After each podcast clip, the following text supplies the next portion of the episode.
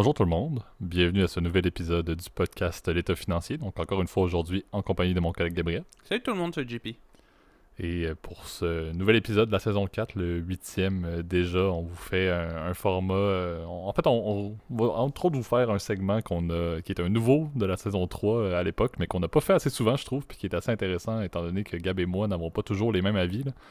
donc on va vous faire un, place au débat en deuxième partie de l'épisode. On va vous commencer avec on le dit à chaque fois, je crois, un au son de la cloche qui reste encore à ce jour le segment fort et surtout également, on doit dire, le segment qui euh, nous inspire le plus. Donc, au son de la cloche et place au débat. Euh, avant toute chose, comme toujours, et peut-être de manière un petit peu peut-être moins pertinente en, tant que tel, le, disclaimer aujourd'hui, puisque c'est des sujets qui sont moins axés un petit peu sur de l'opinion, mais très peu, euh, encore une fois, marché pur et dur. je vais quand même te laisser, Gab, le faire et faire peut-être quelques petites annonces également. Ouais, bah oui, évidemment, tout ce qu'on parle dans le podcast, vous êtes au courant. Il s'agit que de notre opinion personnelle, il ne s'agit euh, pas d'une recommandation euh, officielle euh, de placement ou faire telle ou telle chose. On vous invite toujours à prendre contact avec un expert, quiconque est autorisé aussi à, le faire, afin de vous aider à prendre les meilleures décisions financières pour vous-même. Oui, je voulais en profiter bah, pour vous faire quelques petites annonces. Je dirais la première, c'est que vous m'excuserez un peu pour, pour ma voix qui était un peu rauque les deux dernières semaines. J'étais en période d'examen, donc un peu éclaté, comme je dis assez souvent là, mais j'étais vraiment fatigué. Alors vraiment, excusez-moi hein, si ça, laissait transparaître. En tout cas, j'ai essayé de faire de, mon possible, donc euh, j'espère que vous en, en tiendrez compte. Euh, puis euh, je vous remercie encore une fois pour les écoutes qui sont quand même encore très appréciées. Je veux dire, on, est vraiment satisfait au niveau des, des statistiques.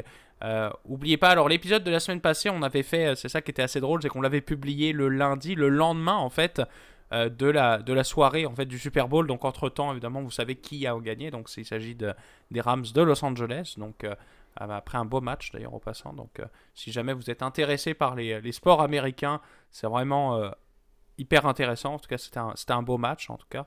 Et Stan, Stan, Kroenke, Stan qui trouve encore une fois la manière de gagner d'un côté ou l'autre de l'océan, que ce soit en Europe ou ici. Euh, Mais Arsenal, il est, un peu moins, il est un peu moins pertinent, je te dirais. Il est plus faut, détesté. Il faut continuer à espérer. Il faut continuer à espérer. Nicolas Pepe va retrouver la forme à un certain point, peut-être d'ici les sept prochaines années. On, se le souhaite, on se le souhaite.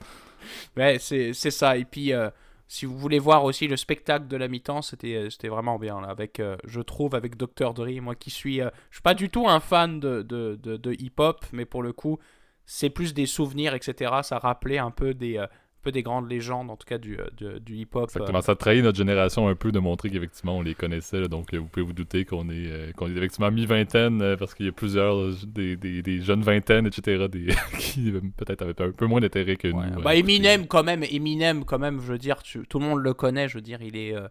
il a traversé en, en, tout cas plusieurs générations et je pense qu'en tout cas c'était c'était super intéressant en tout cas. Je vous invite à, à le faire. Et vraiment, encore une fois, merci pour votre, pour votre fidélité. Euh, alors que, tu vois, j'étais un peu éclaté durant cette même période, mais ça va me faire plaisir en tout cas de, partager en tout cas ces, ces deux sujets. je te remercie d'ailleurs, JP, pour ton, pour ton inspiration. Je dois t'avouer que j'étais en panne ces deux dernières semaines. Donc, euh, on a deux beaux sujets qui nous attendent et j'ai vraiment hâte de pouvoir euh, en discuter. Je pense qu'on est prêt donc du coup à, à lancer le jingle. Absolument. Donc, commençons ça en force avec le haut son de la cloche. C'est parti.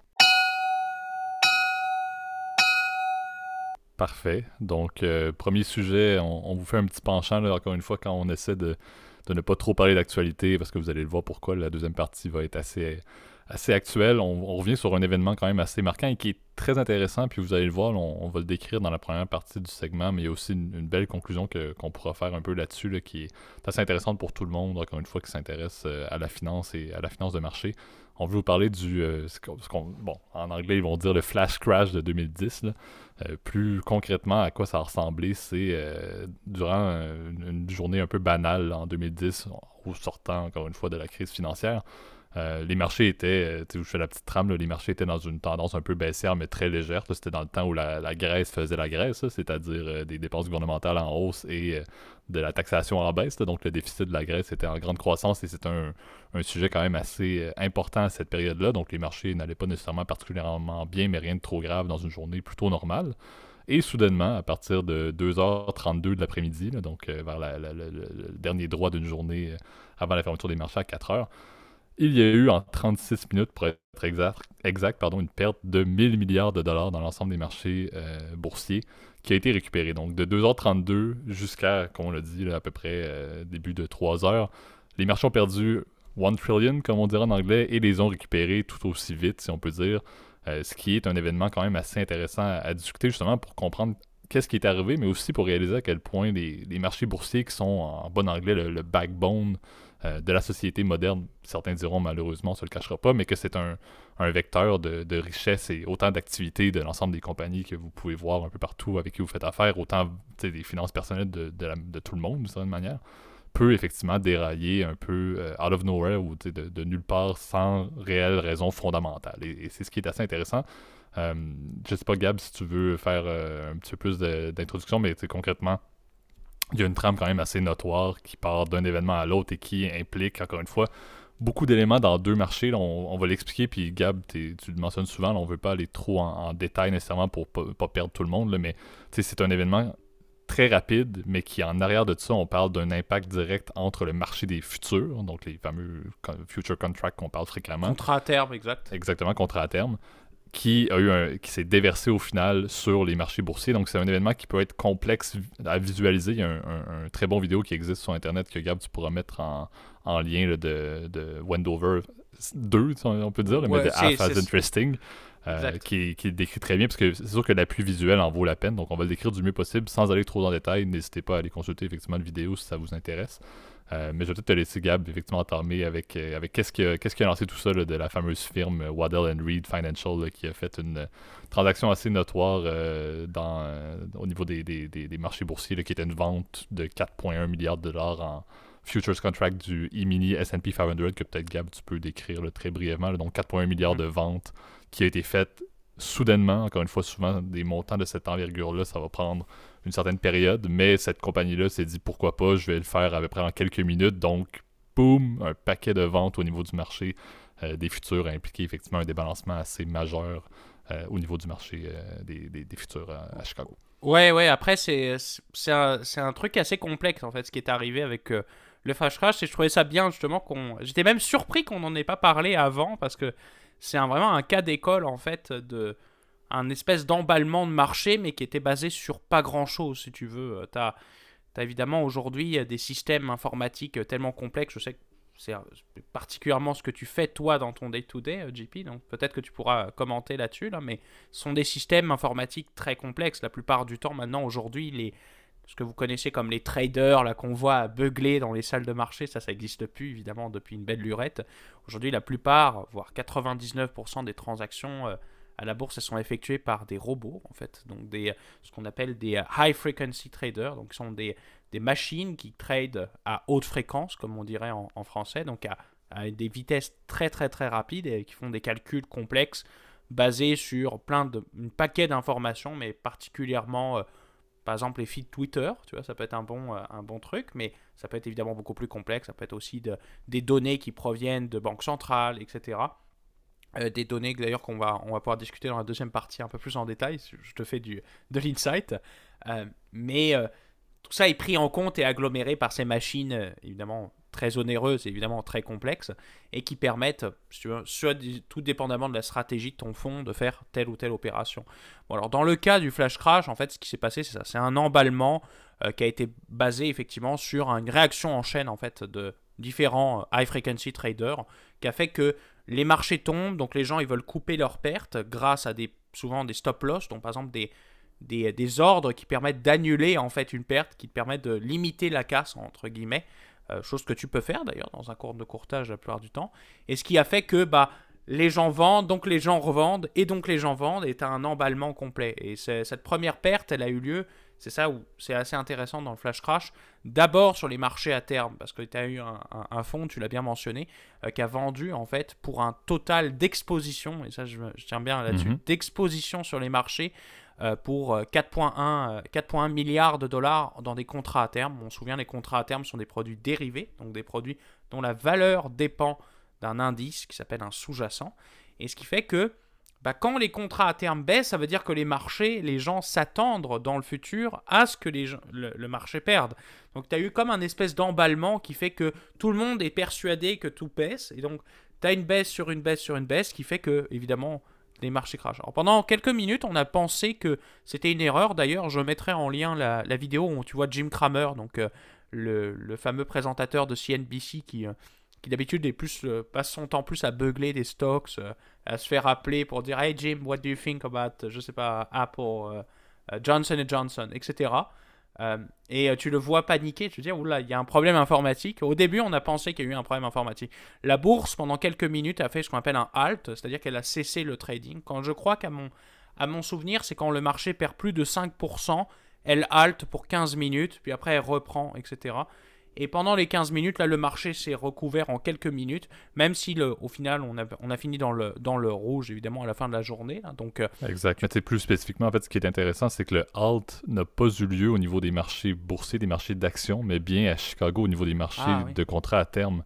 Et ce qui est vraiment ironique dans cette situation-là, parce que tu le soulèves, Gab, c'est arrivé, les derniers halts, vous vous souviendrez, c'était en mars 2020. C'est vrai. Il y en a eu de manière assez. Quand c'est au niveau des, marchés d'actions, c'est des 15 minutes, effectivement, pour que tout le monde reprenne un peu leur souffle et, réalise qu'est-ce qui se passe réellement. réellement Mais dans le cas justement du flash crash, flash crash pardon, comme tu l'as dit, c'est le premier domino, c'est plus au niveau des contrats futurs, des, du marché à terme, justement, où il y a eu ce halt-là. Et l'ironie de tout ça, c'est que le halt a duré 5 secondes et que c'est tout ce que ça a pris 5 secondes pour que les acteurs de marché au niveau des contrats à terme réalisent effectivement ce qui se passe présentement, c'est un peu n'importe quoi et c'est là que toute la trame effectivement a changé et la, descente assez fatale qu'il y a eu pendant la, première partie de ce fameux 36 minutes euh, a, repris son cours. Ce qui est intéressant également à soulever dans le premier domino qu'on parlait des, justement des contrats à terme, c'est que en général, les, HFT, comme tu l'as bien soulevé, Gab, vont souvent servir de, market maker, donc d'intermédiaire. Par exemple, si on fait un, exemple entre Gab et moi, si moi j'ai un contrat futur et je veux le vendre, ben je vais le vendre. C'est souvent une machine HFT, un algorithme en quelque sorte programmé qui va aller faire l'acquisition. Et si Gab veut l'acheter de l'autre côté, ben c'est le HFT qui va transiger avec Gab. Donc c'est souvent un intermédiaire, encore une fois, qui est là, oui, pour faire de l'argent pour les, grandes, euh, grands euh, investisseurs institutionnels. Mais ce qui est intéressant, c'est que tu l'as dit, c'est l'ampleur et l'escalade qu'il y a eu au niveau des, marchés, euh, du marché à terme, c'est le fait que les, les HFT n'étaient plus seulement des market makers, ils étaient littéralement des acheteurs et des vendeurs, et tout ce qui se passait réellement, c'était juste du bruit. C'était les HFT qui transigeaient uniquement entre eux-mêmes de manière continue les contrats qui avaient été initialement vendus euh, par la, firme modèle Reed Financial. Donc c'était vraiment une escalade absolument épouvantable où les HFT finalement faisaient toutes les transactions, et tu l'as dit, c'est des volumes qui sont absolument exponentiels. Euh, et c'est là justement où tout a déraillé. Dès que les HFT sont rentrés en ligne de compte, dès que le marché à terme avait maintenant à la fois des market makers qui étaient HFT, mais à la fois aussi des acheteurs et des vendeurs qui étaient directement des HFT, qui avaient presque plus personne d'autre que des HFT en termes de pourcentage des transactions qui avaient lieu, c'est là effectivement où la, passation de ce premier domino-là, donc cette première chute-là dans les, le marché à terme, s'est répercutée au niveau des marchés d'actions, tu l'as bien dit. Et la raison pourquoi ce transfert-là a eu lieu spécifiquement, c'est à cause des stratégies d'arbitrage. Les arbitrage traders qui sont potentiellement vus par, euh, euh, par au niveau de la street comme étant des, des vautours, en grande partie. C'est des personnes qui vont essayer de faire des transactions euh, pour faire du rendement rapide. Mais ces personnes-là ont réalisé, comme tu l'as très bien dit, Gab, le marché des contrats à terme avaient tellement de pertes de valeur que ils ont shorté au niveau des marques. Par exemple, si on parle du titre Apple et que je serais un arbitrage trader, je suis dans le marché des actions, puis je vois que dans le marché à terme, je peux avoir un futur sur Apple qui est plus bas que le cours que j'ai maintenant. Mais ce qu'ils ont fait, c'est qu'ils vendaient à découvert le titre d'Apple au niveau du marché des actions et achetaient un contrat futur en contrepartie. Ce qui a fait quoi, et tu l'as bien dit, c'est là où la transition a eu lieu entre la chute initiale dans les contrats à terme et la chute dans le marché des actions c'est justement ça. C'est que là, il y avait des, short sells épouvantables qui se passaient sur, on s'entend, la majorité des grandes compagnies. Le SP 500, c'est les 500 plus grandes euh, compagnies par capitalisation aux États-Unis. Et il y avait des short sells épouvantables qui se faisaient présentement à cause, du arbitrage euh, trading. Et c'est là donc qu'on s'est ramassé avec deux marchés qui ont planté en simultané au final avec les contrats à terme qui ont planté, suivis à cause de l'arbitrage vers une transition dans les actions. Très intéressant, encore une fois. La, complexité, c'était justement ce que je soulevais. C'était ce transfert-là est un peu complexe parce qu'on parle, on parle de HFT, on parle de contrat à terme d'un côté, on parle d'action de l'autre bord et d'arbitrage. Ça devient un peu euh, la folie à un certain point. Mais c'était vraiment ça, c'est ce, transfert qui a tout changé justement. Et comme on l'a dit, ce qui a permis de tout ramener, c'est, et c'est ce que je trouve vraiment magnifique dans ce flash crash-là, c'est 5 secondes d'arrêt à Chicago au niveau des contrats à terme pour que tout le monde réalise ah, mais en réalité, les actions sont rendues hyper sous-évaluées dans l'autre marché connexe. Là. Chicago, c'est les marchés à terme. Les actions sont hyper évaluées, on va aller en acheter. Et donc, le fait qu'il y ait eu des achats massifs des, dans le marché d'actions qui étaient sous-évalués, mais au final, la pente a repris au niveau des marchés. On est revenu à la normale en 36 minutes. Et comme tu as dit, on a fini avec une journée financière qui, à la fin de la journée, si on exclut ces 36 minutes-là, c'est juste une une mauvaise journée modérée parce que la Grèce faisait encore une fois euh, des déficits absolument épouvantables. Ça, c'est un autre sujet complet. Euh, mais mais c'est vraiment assez intéressant encore une fois. Et peut-être euh, d'autres points à rajouter. On, pourra après ça peut-être donner un peu notre opinion sur qu'est-ce que ça qu'est-ce que ça montre des marchés, de la beauté des marchés, encore une fois. Exact. manière. Ça pose des dilemmes éthiques. Hein, on le sait. souvent, quand ça quand tu as eu des problèmes, bah, ça te c'est là où tu réfléchis effectivement à comment peut, tu peux améliorer les choses ou comment euh, on peut faire les choses mieux, là, en l'occurrence. Là. Et c'est vrai que le flash crash, c'est pour ça que c'est un exemple typique là, sur la réflexion sur les high frequency traders. Je trouve ça bien qu'on ait mentionné effectivement l'arbitrage. On sait que cette dernière, ça crée, elle permet de créer de l'efficience sur les marchés, mais dans ce cas-là, quand tu as, as, une telle décorrélation, si tu veux, en fait, entre justement ces marchés à terme qui sont censés être liés aux marchés comptants, en fait, donc dans les marchés euh, comme les indices, mais un indice, en fait, au final, c'est qu'un calcul mathématique, hein, c'est qu'un agrégat du marché, tu vois. Et c'est c'est assez fou de, de, se rendre compte de ça. Et euh, c'est vrai que euh, c'est c'est une situation qui a fait qu'aujourd'hui, bah, on se pose des questions, c'est ça, sur l'impact qu'ont ces euh, high frequency traders dans les marchés financiers, tu vois. au début, ils ont été salués, les high frequency traders, comme étant des, des, outils qui permettent de mieux décider, de mieux gérer les risques, de mieux euh, effectuer des transactions, d'éviter le, disons, le, côté humain. On l'avait déjà dit d'ailleurs, je pense, avec, dans un épisode avec Thomas, si je ne me trompe pas, dans, le, euh, dans la finance comportementale, que l'humain est biaisé, si tu veux, il prend des décisions qui parfois sont irrationnelles. Euh, l'humain est par définition risque averse, averse au risque, donc il a, il a tendance à prendre des décisions qui sont peut-être pas forcément efficientes, mais qui maximisent son utilité. Là, tu vois, on, on retourne dans des concepts plus macro-microéconomiques. Euh, et on, est effectivement dans, un, dans, un, dans, une situation où finalement les high frequency traders ont tout fait capoter. Tu as des gens qui ont investi au plus bas aussi, qui ont fait de l'argent au profit d'autres personnes. La seule bonne nouvelle, je dirais, dans cette affaire, c'est que heureusement qu'on n'a pas eu euh, à un moment donné des appels de marge importants à la fin de la journée, parce qu'on savait que les marchés à terme, le règlement, ou si tu veux, la balance des gains-pertes de la journée, se fait à la fermeture.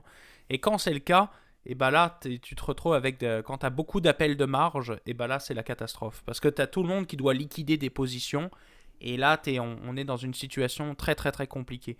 Euh, le deuxième truc aussi, avant de parler un peu plus en détail sur ce que j'ai mentionné avant, là, euh, c'est la quid de la liquidité aussi. Quand tu te retrouves dans une situation où tu as des market makers qui font énormément de transactions, qui capturent de la liquidité, et eh ben ça fait que les investisseurs normaux comme toi et moi, et eh ben on se fait avoir comme des bleus en fait. On n'est pas capable d'exécuter nos transactions et ça c'est un, gros problème.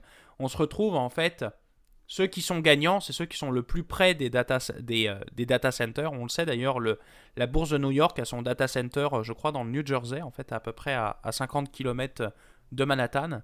Et la plupart des grandes firmes d'investissement ont leur data center collé en fait à la bourse de New York pour avoir la guerre de la vitesse. On appelle ça la, la guerre du computing, donc de la capacité de calcul, et tu as la guerre de l'acquisition de données. Et ce qui fait que ceux qui se retrouvent les plus gagnants, ben, c'est ceux qui sont le plus près, donc ont l'argent aussi de construire évidemment un tunnel juste à côté de la bourse de New York. Donc c'est, euh, ça peut poser des questions aussi au niveau de l'équité, si tu veux, au niveau des marchés financiers, de savoir est-ce que tout le monde est traité de manière équitable, ce qui est censé être le cas normalement euh, quand, on, quand on y pense derrière euh, les marchés financiers. Exact. Puis c'est comme tout événement de marché majeur. La SEC a bien évidemment fait une enquête, on ne se le cachera pas. Vous, pourrez le voir que si vous écoutez le vidéo, que bon, l'opinion de la personne qui le décrit n'est pas nécessairement très très très très bonne, mais techniquement, euh, ça reste que ça pose encore une fois des questions. C'est un déraillement euh, complet. Le 1000 milliards de dollars, c'est quand même pas rien qui disparaît soudainement et qui réapparaît euh, uniquement 30 minutes après c'est sûr que ça, ramène le fait de dire ok oui parfait les marchés ont déraillé ils ont été capables de se remettre en place par eux-mêmes. Ça montre que les différents systèmes qui existent ça montre que le stop logic functionality qui appelle justement l'espèce de blocage à, Chicago de 5 secondes permet de fonctionner. Mais encore une fois il y a clairement des défauts qui ont eu lieu. On rappelle que la, transaction initiale qui a causé tout ça, ben, c'est le fait qu'il y a eu 4,1 milliards de contrats qui ont été vendus de manière hyper rapide. Donc ça montre encore une fois la logique que ben, la source de tout ça, c'est si ça avait eu lieu sur plusieurs heures, cette vente-là, plutôt qu'être fait hyper rapidement, peu importe le prix, peu importe le cours là, au final, ils voulaient vraiment juste vendre, ben, ça aurait tout changé. Donc là, c'est de voir est-ce que la SEC, on s'entend, on est maintenant en 2022, là, les, conséquences de cet événement-là ont déjà eu lieu et il n'y a plus grand-chose qui vont se produire, mais c'est certain que ça pose une question de dire, ben, pour la, seule chose qui, n'a pas bien fonctionné dans le système, c'est le fait que un acteur de marché, un investisseur institutionnel, une firme comme l'était euh, Waddell Reed, a pu faire une transaction de manière tellement rapide qui, pour ses intérêts à elle, était la bonne transaction en termes de temps à faire. Donc, ils ne voulaient pas passer 5 heures à faire des transactions progressives. Ils l'ont fait d'un coup et ça a été ça. Mais c'est ce qui a causé encore une fois un événement de marché et ça amène le doute, comme tu l'as bien dit, de dire, ben, à chaque jour, ça peut arriver ce genre d'événement-là. Il y a tellement d'acteurs au niveau des marchés, il y a tellement de transactions qui se font que si une transaction d'envergure peut faire dérailler le tout, ben, c'est idéalement, on essaierait quand même de s'en passer parce que tu l'as dit, même si le capital est revenu, même si le 1000 milliards de dollars a réapparu, les marchés, il y a des gagnants, il y a des perdants, il y a des personnes qui ont perdu de l'argent malgré tout là-dedans. C'est pas, c'est pas ok, j'avais 100 dollars dans un compte, j'ai perdu mon 100 dollars et il est revenu à moi directement. Il y a eu des transferts de, de richesses qui ont eu lieu pareil liés à cet événement-là et c'est là le problème justement.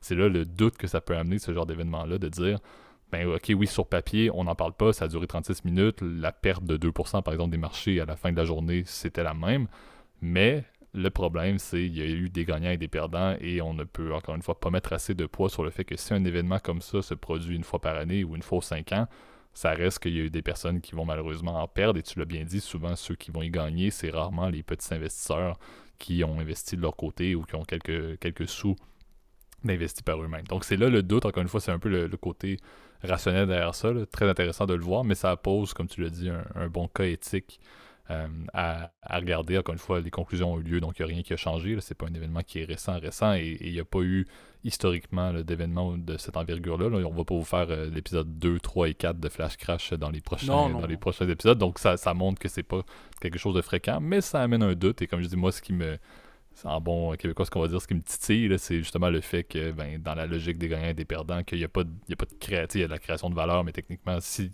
Gab fait un dollar sur une position inverse à moi, ben moi j'en ai perdu un.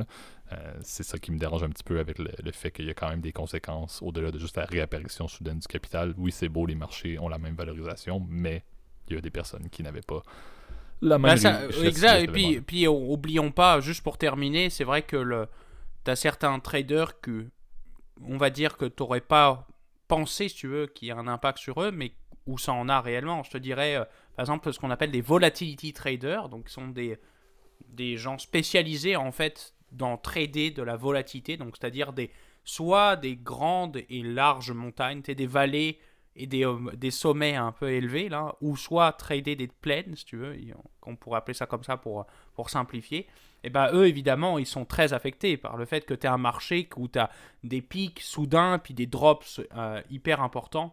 Évidemment ça c'est un impact sur eux et tu vois euh, c'est malheureux mais une situation comme ça aura un impact si tu veux sur leur bilan à la fin alors que c'est pas de leur faute si tu veux c'est un emballement des marchés sans aucun intérêt sans sans fondement véritable tu vois. Euh, en 2008, on l'avait vu, ou même par exemple, tu vois, avec le, Covid, là, il y a, en tout cas l'année ben, ça fait deux ans maintenant, hein, quoi ça passe vite, en mars, en mars 2020, euh, ça avait baissé, mais pour des bonnes raisons. C'était basé parce que tu avais un contexte économique qui faisait que bah, ça fait du sens que les marchés d'actions valent moins, étant donné que tu vas avoir un, trimestre qui est foutu pour l'économie globale. Oui, mais là, ça fait pas de sens. Tu veux que d'un coup, le marché, l'économie perd 10%, ça fait pas de sens. Tu veux. Et c'est euh, pour ça que c'est des réflexions à avoir. D'ailleurs, je mettrai en, référence aussi un papier que je trouvais intéressant qui dit que oui, euh, en fait, un papier universitaire là, qui a été écrit euh, par, euh, par des professeurs, souvent des, souvent des, universitaires hein, pour le cas, qui disait que oui, effectivement, c'est un événement qui n'est jamais réapparu, mais que ça a posé évidemment ce, contexte-là, énormément de questions aux régulateurs, qu'est-ce qu'on doit faire, etc. Et on le sait, à chaque fois, quand tu as quelque chose de, de, de mauvais, bah, il y a quelque chose, il y a les régulateurs qui mettent leur, nez là-dedans, puis disent, bon, bah, là, il y a un problème. Là, en l'occurrence, c'était la SEC et la FCTC, euh, euh, qui est donc la, euh, l'autre régulateur américain, mais spécialisé pour le coup dans les contrats à terme. Donc la Commodity and Futures Trading Commission, donc qui est l'autre, qui est un peu le petit cousin de la SEC. Ils travaillent beaucoup ensemble, en tout cas sur la plupart, euh, sur beaucoup de dossiers, donc parce que évidemment tout est lié là. Donc euh, en tout cas, je trouvais ça un, sujet vraiment intéressant. Et puis, je trouvais ça drôle qu'on n'en ait même pas parlé, tu vois, depuis le début du podcast. Effectivement, après tant d'épisodes. Euh, mais effectivement, donc allez lire davantage avec les liens qu'on mettra si ça vous intéresse d'en connaître plus et peut-être d'aller un petit peu plus en détail que ce qu'on a fait aujourd'hui. Euh, passons maintenant au deuxième segment, le place au débat. Parfait. Donc, un sujet qui me fait un, grand plaisir. je l'ai répété à quelques fois et euh, c'était le cas surtout le même au courant de, l'été 2021. Vous vous souviendrez dans certains épisodes où je n'étais pas vraiment un fan de l'approche des banques centrales euh, au niveau du contrôle de l'inflation, entre autres par les, taux directeurs. je l'ai soulevé assez fréquemment que je considérais que ça aurait dû être fait euh, depuis bien longtemps, qu'une stratégie aurait dû être mise en place et je crois qu'on en subit énormément les répercussions présentement. Le but aujourd'hui, c'est de faire un petit peu un débat, puis je crois là-dessus, Gab, on est un petit peu dans le même avis, mais peut-être un peu, il y a peut-être un aspect de modération euh, qui est un petit peu différent, mais je crois qu'on est du même côté, c'est de parler pourquoi les banques centrales ne semblent pas en contrôle de l'inflation présentement. Les chiffres sont sortis le janvier 2022. Euh, les États-Unis, on parle de 7,5% d'inflation et on s'entend, on, le mentionnait souvent dans des épisodes à l'époque, on vise du 2-3% en général. Les banques centrales qui ont le contrôle des politiques monétaires essaient en général de maintenir ça du 2-3%. On est à du 7,5% et on se cachera pas, je veux encore le dire, malgré, on avait fait un épisode là-dessus, le quantitative easing qui est en est en arrêt ou a été complètement arrêté, ça reste qu'il n'y a pas eu de rate hike. Et, je ne suis pas nécessairement là à souhaiter les rate hikes parce qu'il n'y a pas encore une fois de, les impacts, on en a déjà parlé également sur les marchés d'actions existent, donc il n'y a rien de parfait. Mais techniquement, je trouve qu'on est encore dans une position où est-ce qu'on peut s'attendre à ce que le taux d'inflation, lorsque les chiffres, par exemple, aux États-Unis pour février 2022 vont sortir, est-ce qu'on peut s'attendre à ce qu'on soit en, chute par rapport au 7,5% qui a été publié tout récemment? Je n'y crois pas. Puis pour vous donner une idée, c'est le plus haut taux depuis 1982 aux États-Unis. Donc on s'entend que c'est pas une situation qui est, euh, qui est unique. On en a vécu des choses depuis 1982. On a eu des, problèmes économiques et euh, même financiers dans cette période-là. Et on est à ce point-ci euh, présentement on s'entend que c'est sûr que ça a rapport avec les coûts d'énergie, avec les problèmes avec la main-d'œuvre, avec ce qu'on avait déjà parlé, la chaîne d'approvisionnement qui est toujours dans un état plutôt mauvais et une demande qui est toujours aussi élevée. Donc, c'est sûr qu'il y, a des, un contexte économique qui est assez notoire, mais le, point de discussion qu'on veut vous faire aujourd'hui, parce qu'on en avait déjà discuté de l'inflation, c'est un peu vous parler de ben, justement qu'est-ce que les banques centrales font pour diriger la politique monétaire? Qu'est-ce qui fait en sorte peut-être que les banques centrales voient encore l'inflation comme étant l'inflation actuelle comme étant uniquement temporaire? On, on, en avait parlé. L'approche de, Powell, par exemple, au niveau des États-Unis, c'était ben, c'est passager, ça va, ça va se résorber à la fin 2022 sans qu'on ait à faire grand-chose, sans qu'on ait une politique monétaire qui soit hyper restrictive. Ben, on va vous dire un peu pourquoi dans la logique de ben, une banque centrale, c'est quoi? C'est des personnes, c'est des mathématiciens, c'est des économistes qui se basent sur euh, un paquet de modèles mathématiques assez poussés mais qui peut-être n'ont pas une bonne représentativité de la situation réelle. Et un des trucs super intéressants, puis je te laisse la parole là-dessus, Gab, parce que je sais que tu t'intéresses quand même beaucoup à ce qui touche les courbes, etc. Mais il y a beaucoup, encore une fois, de, des modèles qui sont faits lorsqu'on parle de commodités uniquement, qui vont se baser sur les courbes des commodités. Et présentement, est-ce que les courbes de commodités sont réellement représentatives de l'évolution du prix des commodités dans le temps? la fameuse backwardation de, des prix du, pétrole, que je vais te laisser là-dessus.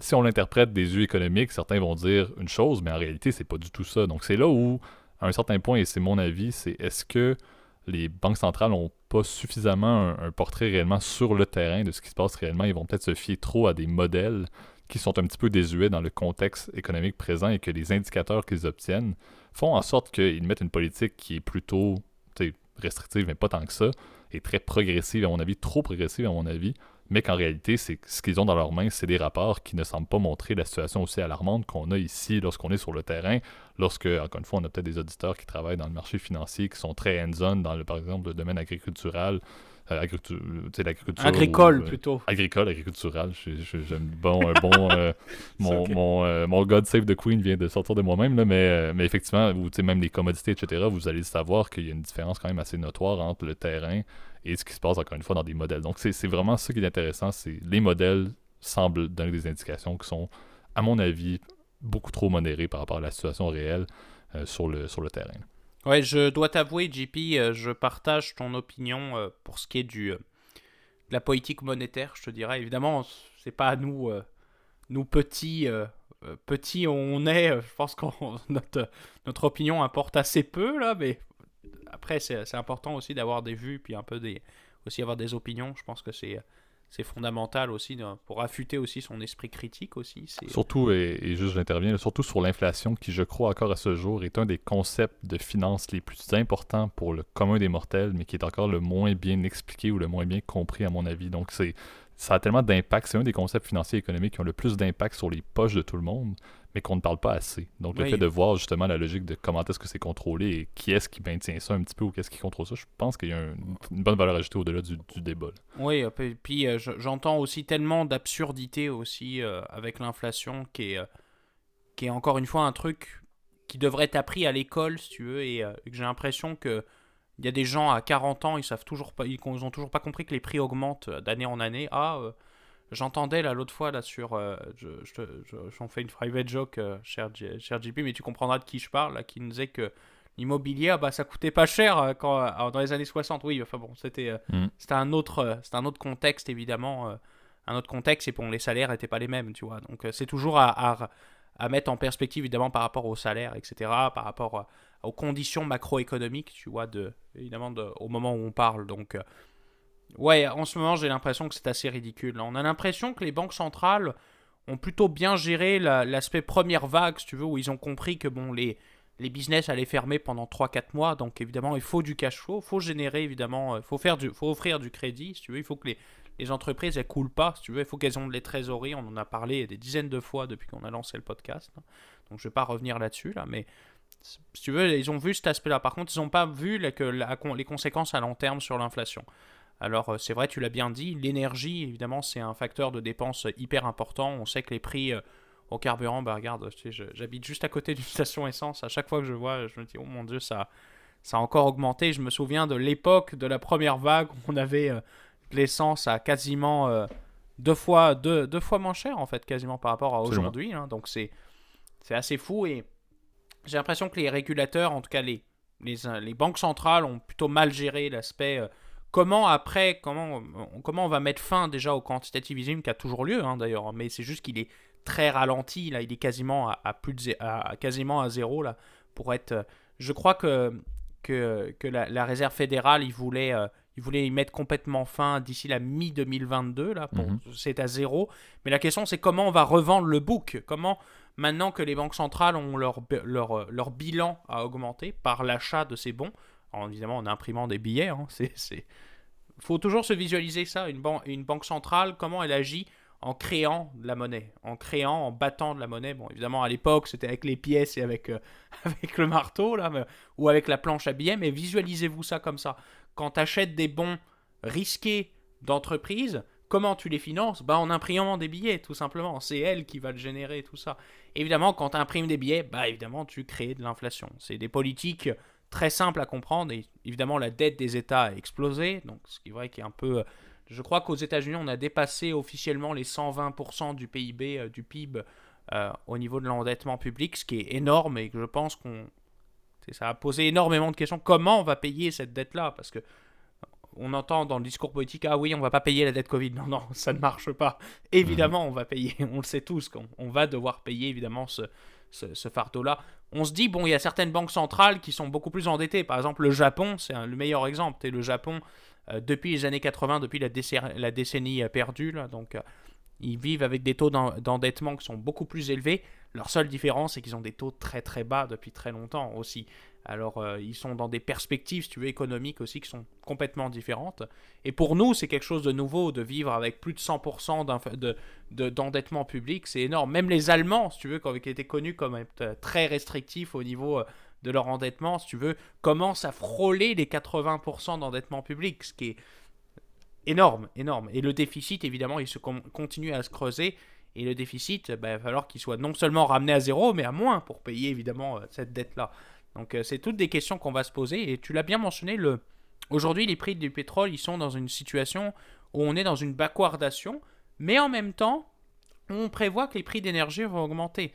Alors c'est vrai que ça, peut poser des questions, on se dit, bon, bah, une backwardation, je pense qu'on avait d'ailleurs déjà parlé il n'y a, y a, pas mhm. si longtemps que ça, la backwardation, c'est quand les prix dans les marchés futurs, donc euh, sur les contrats à terme, encore une fois, sont plus bas que les, les marchés comptants, donc en date d'aujourd'hui. Ce qui veut dire que dans une backwardation, pour gagner des sous, en fait, faudrait que théoriquement, tu revendes à découvert de, de l'essence que tu possèdes aujourd'hui pour l'acheter dans le futur. Et donc, euh, c'est des stratégies donc, d'arbitrage qui sont un peu plus compliquées, qui permettent évidemment de, de, générer de la croissance, mais ça veut dire surtout que les marchés s'attendent quand même à ce que les prix, de manière générale, baissent.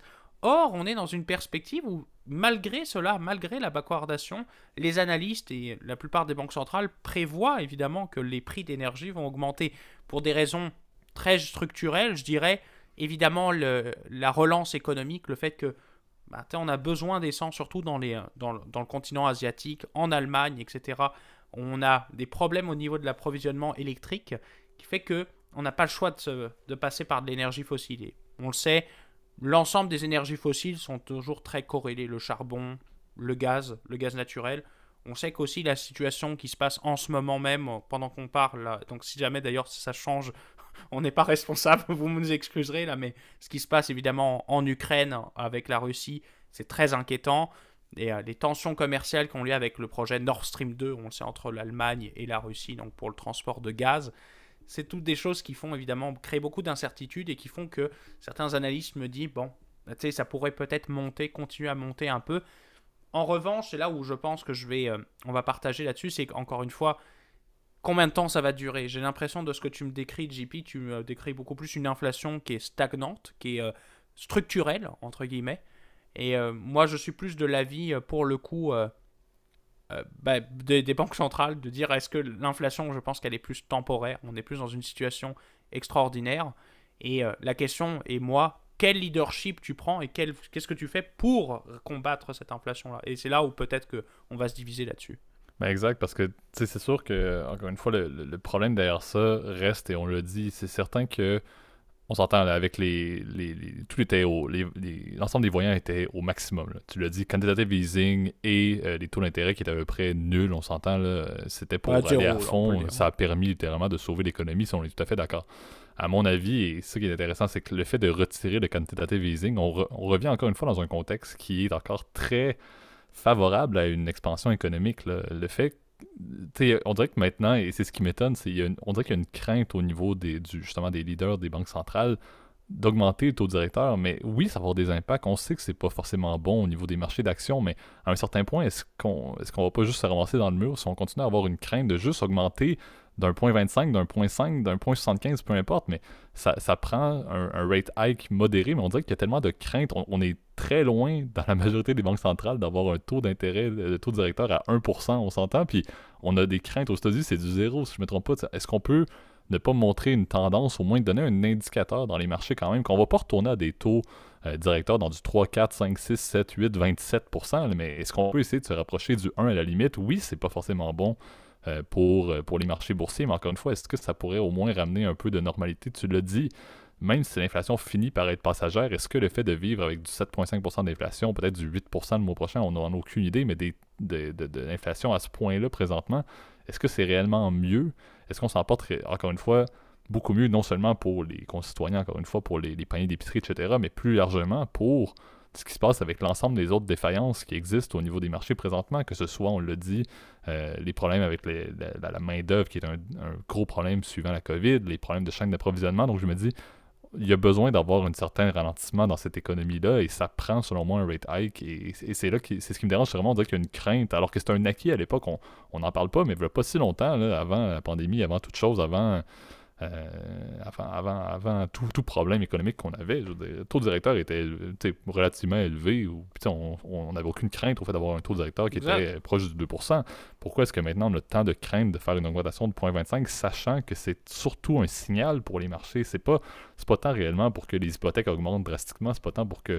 C'est pas, la finalité n'est pas un impact majeur, mais juste un signal, selon moi, vaut la peine. Et c'est ce qui me dérange un peu avec l'approche. Et, et, comme on l'a dit, il y a la logique du leadership, mais aussi la logique, comme on l'a dit, de la modélisation, que je veux juste faire un dernier point là-dessus, qui est les modèles en général pour l'inflation qui sont utilisés par les banques centrales excluaient ou ont fonctionné en grande partie en excluant tout ce qui était les produits alimentaires et l'énergie.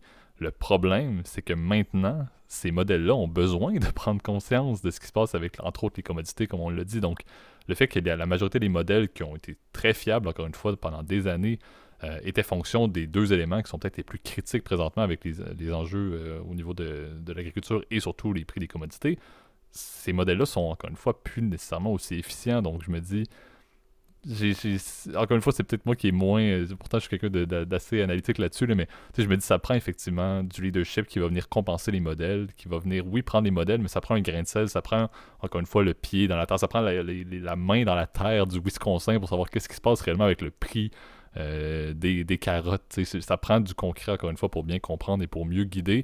Et comme tu l'as dit, qu'on se reparle dans un an et que ce soit passager, cette information-là, ça reste que présentement, est-ce que c'est réellement viable d'avoir une économie qui continue d'être en expansion avec les avec trois roues sur quatre qui sont défaillantes, avec des problèmes de main-d'œuvre, des problèmes d'approvisionnement, you name it, et des tensions, encore une fois, euh, euh, politiques, on s'entend. Donc il y a des problèmes un peu partout. On roule sur une roue, puis on essaie de survivre avec ça, alors que si on faisait, encore une fois, un mini rate hike, ça donnerait un signal, ça aiderait un peu à calmer les choses et on pourrait, à, mon avis, arriver au même résultat d'avoir peut-être une inflation qui était passagère en fin d'année, mais au moins on n'aura pas vécu du 8% pendant quelques mois d'inflation. Moi, je pense qu'aussi, ça va permettre aussi de calmer le prix de l'immobilier. On sait que c'est un, évidemment un gros facteur de spéculation aussi. On, je, je parle de mon passé, là. vous saviez qu'avant c'était mon, mon travail aussi, mais quand tu voyais le nombre d'achats qui se faisaient euh, depuis la pandémie, là, et puis de, de loulous qui commencent à se mettre à l'immobilier, qui, pour le coup, il n'y a pas vraiment de fondement, tu veux, c'est des gens qui sont là, bah oui, euh, je spécule, en fait, c'est un peu ça, là, un peu comme avec les NFT, en fait, au finalement, euh, finalement en fait, c'est un, peu la même logique de dire, bon, bah, tu ça, va, ça peut que augmenter, alors que, bon, c'est pas normal, tu veux, que, les, prix augmentent plus que l'inflation de manière déraisonnée, euh, c'est pas normal, et même, tu vois, par exemple, on en avait parlé, là, des perspectives, dans les perspectives du marché immobilier, c'est pas normal que ce soit le cas. Et je pense que c'est aussi un problème au rendu là de, leadership aussi. On sait que bon aujourd'hui on est on, a passé je pense le pire de la pandémie. Alors ce qui est très drôle c'est que ça fait plusieurs fois que je le dis ah oui on a passé la vague etc. Mais au final ça revient donc euh, on, s'en parlait d'ailleurs en, off JP avant de, de commencer. Euh, mhm. avant, en fait hier en fait on s'en parlait hier et on disait que il faudrait peut-être que ça prenne fin en fait en tout cas cette situation là un peu de roller coaster on on sait plus trop, on a vraiment de l'incertitude, on sait jamais en fait quand est-ce que est-ce que ça va prendre fin, est-ce qu'on va à un moment donné calmer les choses et calmer les marchés aussi, calmer aussi euh, généralement la population qui se dit bon bah on voit pas de sortie au bout du tunnel, on sait que notre euh, notre premier ministre a dit sans arrêt ah oui euh, on voit la lumière au bout du tunnel ah oui puis bon finalement trois mois plus tard t'as as un nouveau une nouvelle vague euh, qui déclenche, qui apparemment, en tout cas, je, me base sur ce que disent les experts parce que c'est pas pas mon job ni mon intérêt d'ailleurs là-dessus. Euh, dit que ce sont des vagues de plus en plus maîtrisées avec les hauts taux de, vaccination. Donc je pense que à un moment donné, il faut envoyer des signaux clairs, si tu veux, à la population. Envoyer des signaux, je pense, au niveau déjà des taux d'intérêt, dire là, le crédit gratuit, c'est fini. C'est euh, à un moment donné, on est dans un, une perspective où on a tellement d'inflation, les prix augmentent qu'il faut calmer l'économie, arrêter l'injection d'argent gratuit, euh, calmer les incitatifs fiscaux aussi. On sait que les gouvernements ont imprimé un paquet d'argent, ont fait creuser le déficit euh, avec les programmes sociaux pour les entreprises et aussi pour les particuliers pendant le Covid. Hein, avec, euh, par exemple, le meilleur exemple, c'est aux États-Unis, les fameux stimulus checks.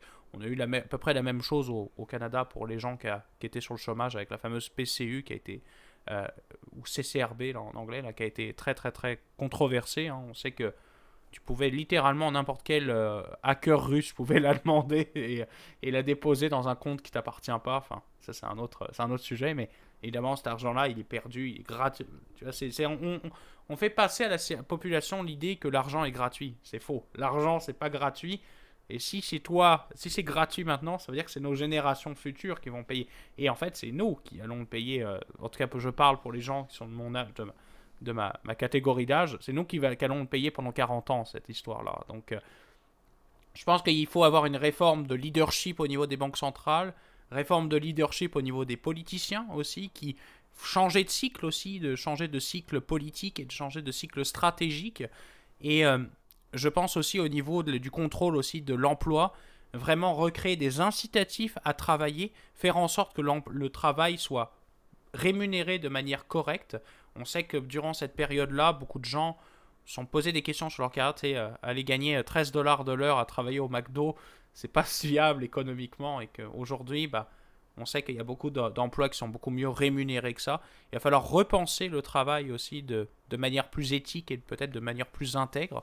Favoriser aussi à ce que les employés soient mieux traités aussi, soient aussi dans des cadres de travail beaucoup plus stimulants. On sait que c'est... Moi, tu vois, ça a été un de mes... une des raisons, tu vois, pendant la pandémie qui m'a poussé, si tu veux, aussi à, à retourner honnêtement à l'école et faire les décisions que j'ai prises là. Mais le fait de stagner aussi est, aussi quelque chose aujourd'hui dans notre génération aussi qui est un peu euh, compliqué. Et je pense que ça, c'est pareil, ça va demander un leadership politique qui comprend les réalités aussi du marché du travail, du marché au niveau aussi des prix des, des biens de consommation, et qui fait qu'aujourd'hui, bah, on ait un, un, logement plus accessible, qu'on ait euh, un travail qui soit plus stimulant, qu'on ait une société qui aille mieux, en fait, plus généralement. Et bon, là, tu vois, rendu là, c'est plus un débat d'opinion politique. Et d'ailleurs, on aura l'occasion, je pense, les prochaines semaines euh, d'en discuter avec, euh, je pense, l'élection qui se passe en France, en tout cas euh, de l'autre côté de l'Atlantique. Et on a, j'ai très hâte de pouvoir vous parler. Je pense que d'ailleurs, on fera un, épisode spécial là-dessus, là, mais Absolument. ça va faire partie évidemment des, des réflexions que j'ai, tu vois, en tant que citoyen, puis en tant que, que consommateur, de dire comment on, on, voit notre société et comment les décideurs économiques et politiques ils agissent dans cet intérêt-là. là Exactement. Puis tu sais, je pense que le, la conclusion un peu de ce segment-là, c'est oui, bon, beaucoup d'opinions, mais à mon avis, puis c'est le point qu'on a soulevé au tout début, c'est important de, encore une fois, nous, c'est ce qu'on essaie de faire, là, en démystifier un peu le concept dans le cadre du podcast, mais tu sais, vous, chers auditeurs, là, si vous avez de la documentation, partagez-la à vos proches. Je pense que c'est important, encore une fois, que tout le monde réalise qu'est-ce qui se passe réellement avec l'inflation parce que c'est encore une fois un des concepts et un des éléments qui impactent le plus nos vies. Je pense encore une fois que le contexte est de plus en plus réel maintenant parce qu'on s'entend que les frustrations des personnes qui ne s'intéressent pas réellement à la finance en voyant le prix de l'essence qui est hyper élevé et en plus de ça les tablettes qui sont vides pour des produits alimentaires par exemple, ça va amener encore une fois, comme tu l'as dit, cette espèce de, de, réflexion politique et économique va avoir lieu. Euh, par un, impact démocratique, on est d'accord, par le, fait d'avoir des élections et de voter en conséquence, ça va être un sujet électoral d'envergure, donc indirectement ça va se produire, mais encore une fois, je crois que le concept est important de, le partager, d'essayer d'éduquer, de fournir, encore une fois, des sources fiables, bien évidemment. Ne donnez pas votre opinion à des proches, euh, c'est pas ce que je mentionne, là, mais prenez des articles, je pense que c'est un concept qui manque vraiment dans la société, et c'est ce que je trouve un peu triste de voir euh, où est-ce qu'on en est. Là. Donc, euh, c'était un peu le, but de vous reparler d'inflation, de vous reparler un petit peu, encore une fois, de modélisation aussi, très intéressant, de voir un peu l'envers du décor des banques centrales, qui sont pas, comme tu l'as dit, juste des personnes qui impriment des billets. C'est pas, pas une imprimerie, mais c'est beaucoup plus de mathématiciens. Euh, donc, euh, concept assez intéressant. D'économistes, et c'est ça, et d'experts, si tu veux, dans leur domaine. En fait, c'est un peu aussi tout le problème aussi de cette de cette pandémie, puis je terminerai là-dessus, j'ai déjà parlé un peu trop, je trouve, tu m'excuseras JP, euh, mais le concept d'expert, je trouve, aura autant pris peu de sens que pendant cette pandémie. On, a eu des experts sanitaires qui nous prédisaient telle ou telle chose qui se sont jamais arrivées, d'autres qui ont pas prédit, d'autres qui ont prédit ce s'est réellement fait. C'est, c'est, on va se poser des questions et tu vois, au niveau du sanitaire, au niveau de l'économique, tu vois, c'est des réflexions rendues là qui sont non seulement de point de vue économique et stratégique, mais aussi politique là, tu vois. Et ce sera à voir avec les décideurs, évidemment, de comment on fait les choses mieux. Là. Absolument. Donc, euh, c'est ce qui euh, c'est ce qui conclut l'épisode pour aujourd'hui. Euh, à nouveau, merci en mon nom, tout le monde, pour vos écoutes. Comme toujours, on le mentionne, mais c'est assez impressionnant de voir l'évolution du podcast. Donc, très heureux de continuer à être. Encore une fois, on, les compte même plus. On est rendu à combien d'épisodes successifs sans prendre une semaine de pause? Donc, c'est avec un grand plaisir. On arrive toujours là, très rapidement vers le deux ans du podcast en juin. Euh, mais d'ici là, on a encore plusieurs épisodes et je te laisse, Gab, comme toujours, comme la tradition le veut, depuis X nombre d'épisodes que j'irai compter pour vous dire la prochaine fois, faire le petit mot de la fin comme toujours. Ouais, bah oubliez pas évidemment de partager notre, euh, notre contenu si ça vous a plu, de mettre un petit like sur la, sur la chaîne YouTube et sur la vidéo, ou de mettre un petit commentaire, c'est d'ailleurs la meilleure façon de nous contacter, si vous avez l'adresse euh, courriel ou email comme vous préférez dans, le, dans la description, en tout cas dans les liens. Je mettrai aussi en, en référence évidemment les, euh, les, sources qui nous ont permis évidemment de documenter euh, euh, ces deux sujets-là. Et en tout cas, vous savez, pour les soucis des plateformes audio, vous pouvez nous retrouver sur toutes les plateformes, donc Spotify, Apple Podcast, Overcast, Google Podcast, Amazon Podcast, Deezer. Euh, vous voulez. Exact. Et à noter, encore une fois, euh, comme on le disait, ils ont maintenant de bien meilleures capacités d'évaluation des, euh, pas podcasts. Donc, à les mettre, à les mettre des, étoiles, je pense, dépendamment de comment ça fonctionne. Il n'y a pas de commentaires, donc effectivement, commentaires sur YouTube, mais n'hésitez pas effectivement à les mettre. Je sais que beaucoup d'entre vous nous écoutez sur Apple Podcasts et sur Spotify. Euh, donc, ils sont quand même drastiquement améliorés et, ça aide beaucoup la logique des étoiles, effectivement, qu'ils ont pu mettre en place dans les derniers mois. On, était là avant que ça existe et on est là après. Donc, on est rendu, en, bon anglais, on est presque des OG du monde du podcast sur ces plateformes-là. On a vu le pire quand on a commencé et maintenant ça s'améliore. Euh, donc, effectivement, n'hésitez pas à mettre euh, un bon vieux rating, comme on dit en anglais, sur, sur les plateformes de podcast directement également. Exact. Bonne semaine à tous. Bonne semaine à tout le monde. Salut.